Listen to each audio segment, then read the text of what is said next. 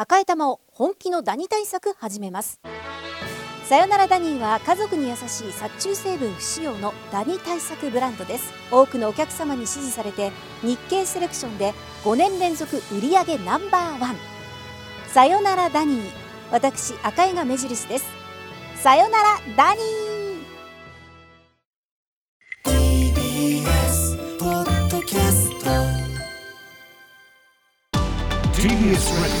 荻上チキ。セッション TBS Radio 905-954 LGBT 法案。自民が維新案丸飲み修正。衆議院委員会で可決。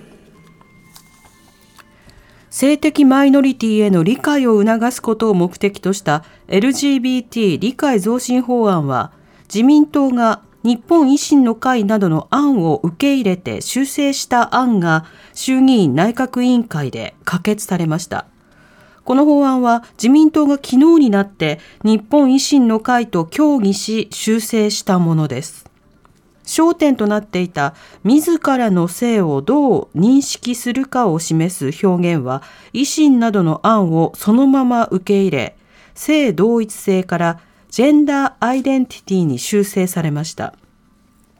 土壇場での修正に対して自民党内からは保守派を中心に不満も出ていますが来週16日金曜に参議院で可決成立させる見通しですそれでは LGBT 理解増進法衆院の委員会で可決ということになりました、はい。えー TBS ラジオ国会担当の澤田大記者に伝えてもらいます。澤田さんこんにちは。こんにちは。よろしくお願いします。お願いします。お願いいたします。さてこれまでえー自公案えーそれから立憲と共産の案そしてえー日本維新の会と国民民主党の案というもの3つがあったわけですがえー急転直下維新案を自公が丸飲みということになりました、これどういうことなんでしょうか？はい、あの昨日の昼間なんですけれども、えー日本維新の会の馬場代表と萩生田自民党の萩生田政調会長がえー国会内で会談をして、どうもはい。話が進み出したようです。うん。で昨日の夜から今朝にかけて、えーまあ、修正を、えー自公、それから、えー維新、えー国民の4党で行い、その結果、まあ、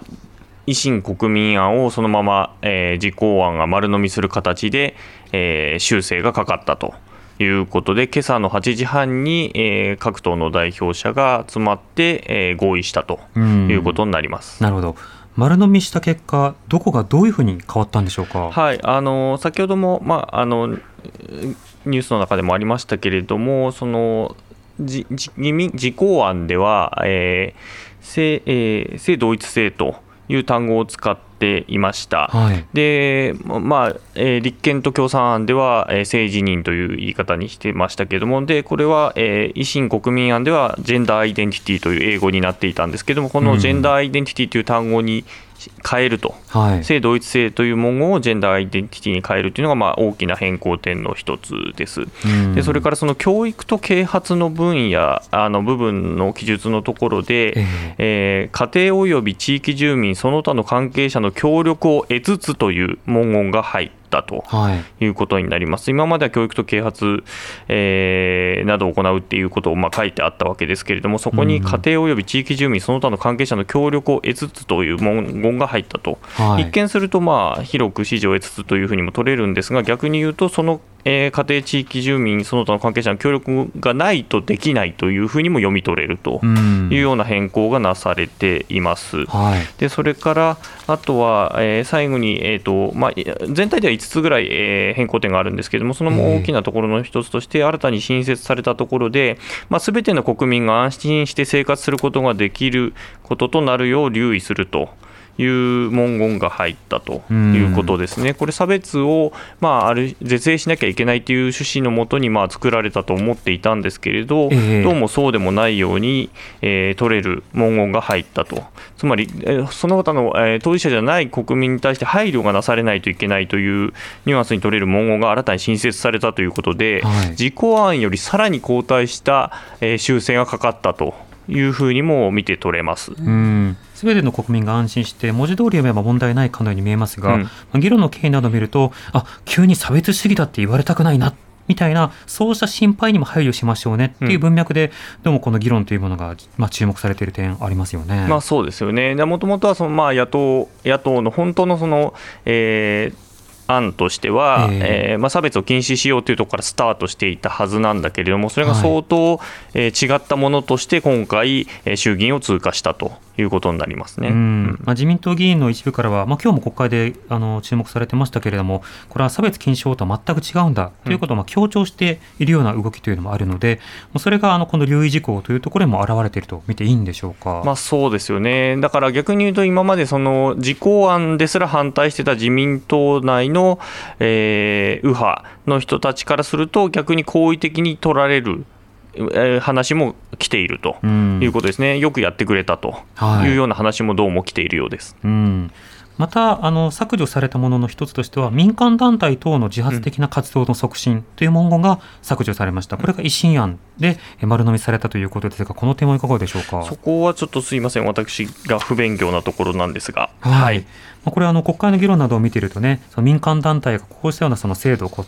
悪用するんじゃないか、うん。まあ、いい団体もあるけれどもねみたいな注釈をしつつ、まあ、そうした民間団体についてまあ牽制しながらまずは国からでという趣旨でというようなことでまあ削除されたということになってます。これに対して立憲民主党の反応はどうですか？まあ、あの今日急に法新たな法案が出てきたことになりますよね、まあ、はい。修正がかかった、でそれをそのままその日のうちに、まあ参えー採決までいくとええいうことで、これ、えー立憲も共産もなんですけれども、まあ、十分な議論ができないじゃないかということは、もう今日の質疑の中でも、えー委員が述べるということもありましたね。なるほど、うん。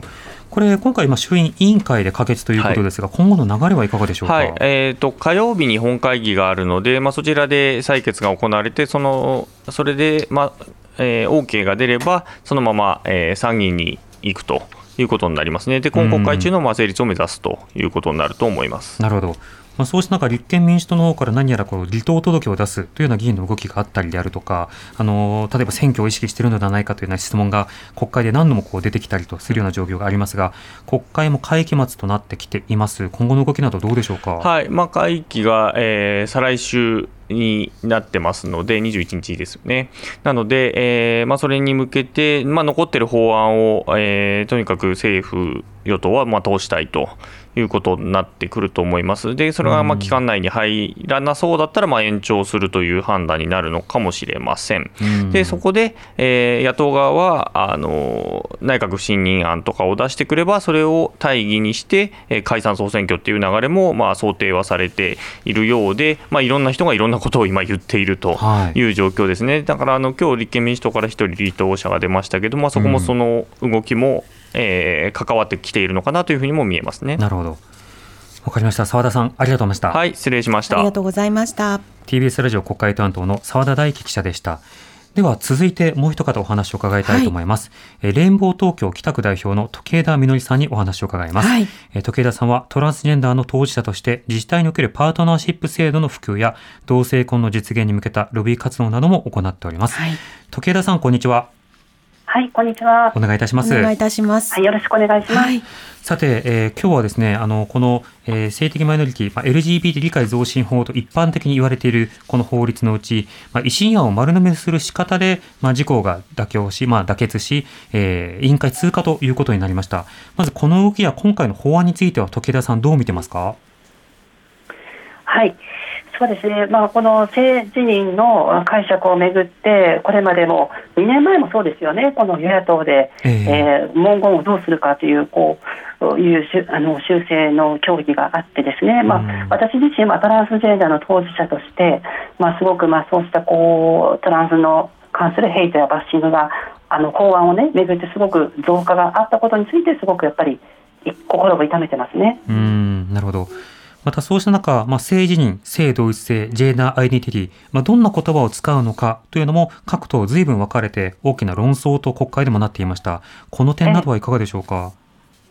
そうですね、まあ、文言をどうするかということももちろん大事ですし、はい。そのこの言葉に込められた意味合いがですね各政党によってやっぱ違うというところもやっぱりあったりします。うんつまりどういうことかというと、その時々でその性別が性自認がですねあのコロコロ変わるかのようなそうしたまあことであったりそれから、えーまあ、心は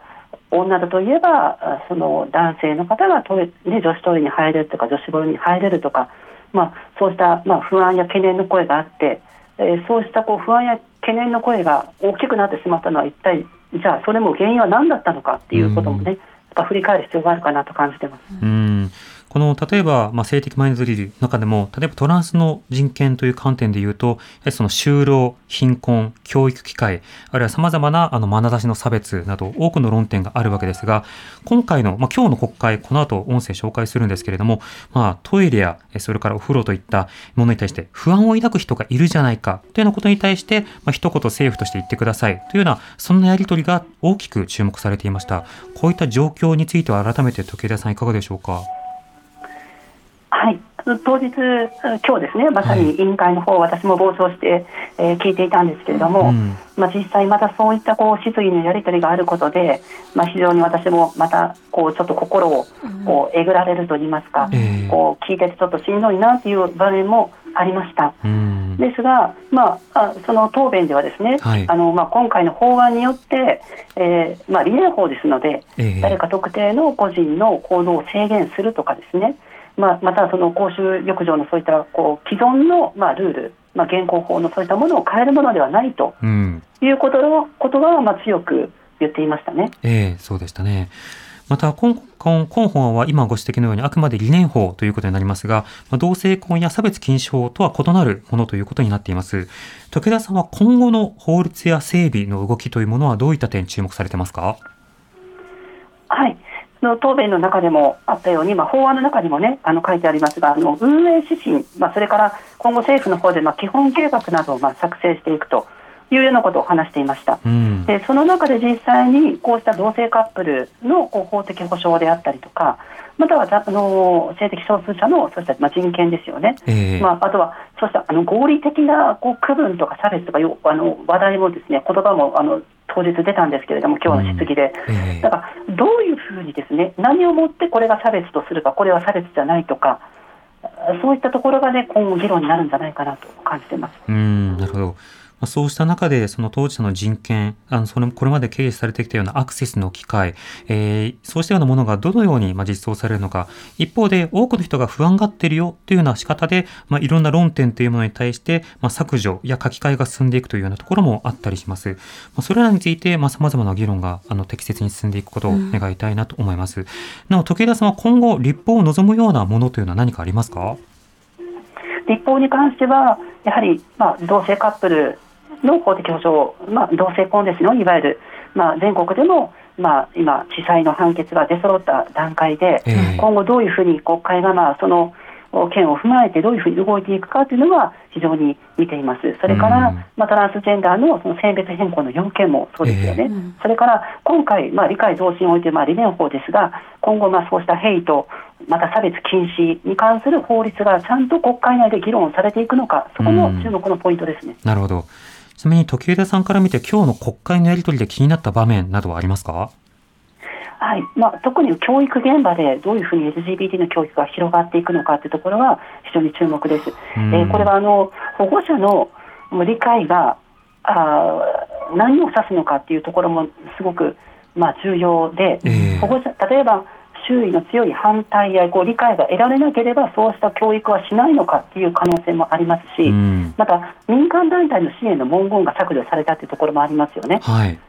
そこで、まあ、民これまで本当にあの、まあ、私たちのようにですね広くこう当事者団体、まあ、草根の活動を行ってきたそういった居場所づくりの活動が今後どういうふうになるのかそうしたところも非常にも懸念がありますし、うん。だ誰のための理解なのか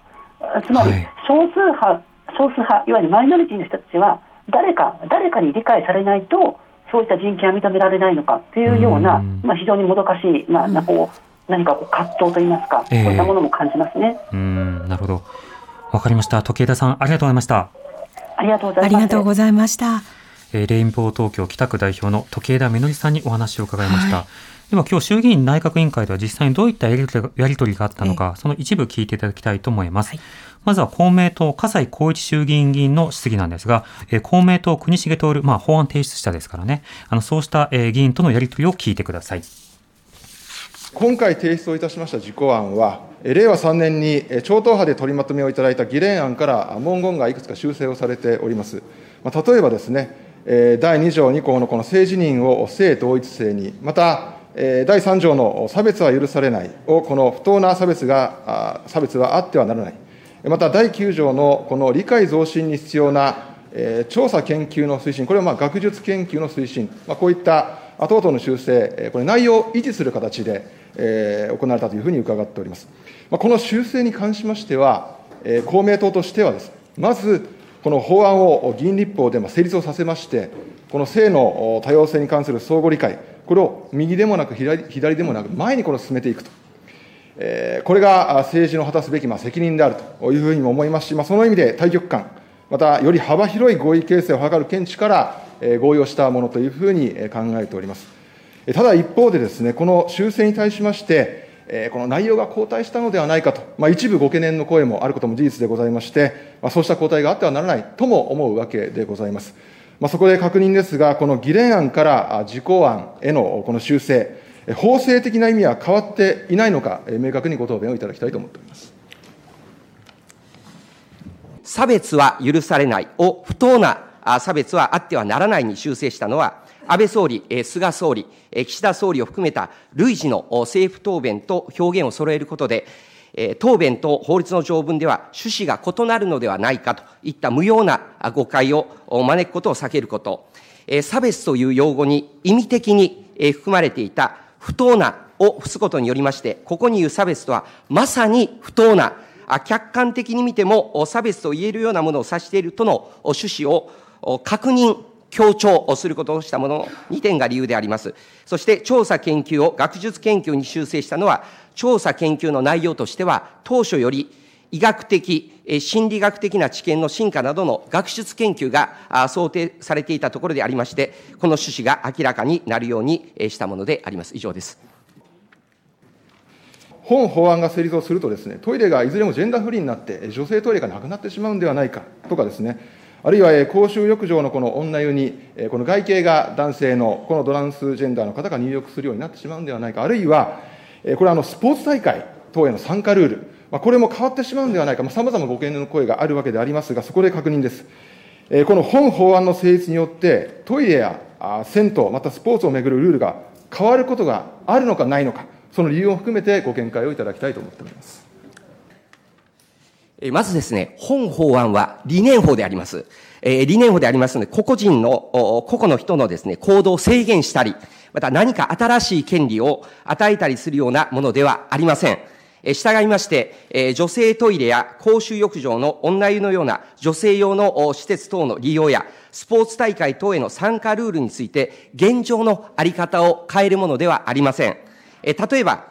公衆浴場に関して言えば、公衆浴場法第3条で、営業者は、まあ、風紀に必要な措置を講じなければならないとされておりまして、これを受けて、え条例において、おおむね7歳以上の男女を混浴させないと定められ、またここに言う男女とは、身体的な特徴の性をもって判断することとされているため、公衆浴場の営業者は、体は男性、心は女性という方が、女湯に入らないようにする必要があるとされています。また、スポーツ大会等において、どのような競技区分を設けるかなどについては、法律によって、えー、規律されるような事柄というよりは、むしろ基本的にはスポーツ大会等の主催者やそれぞれの競技団体において定められるべきものと考えられます。いずれにしましても、本法案の下でも、マジョリティの女性の権利や女性用スペースの侵害は許されないことは当然のことであります。以上です。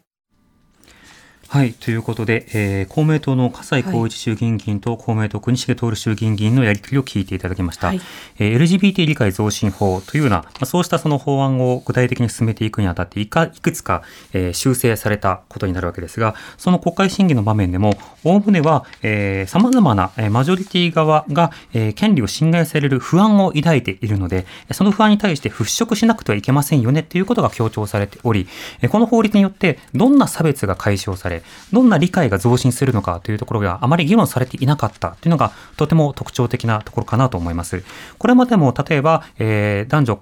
共同参画基本法であるとか、あの、様々な女性差別の撤廃の法律とか、そうしたものが進められることの場面においても、いや、女性の過剰な個人の、えー自己主張があってはならないとか、えー男女の区別を、えーなくすことがあってはならないみたいなところにこうフォーカスが当たって、いやいや、今のところ侵害されている権利をどう解消していくのかっていうのがなされないような場面というのも、まあ、ルールあったりしました。こうした法律の中身だけではなくて、法律を議論する、まあ、場で、どういった言葉が交換をされ、どんなリアリティが共有されているのか、そこに対しても目を向けることが必要かと思います。TBS Radio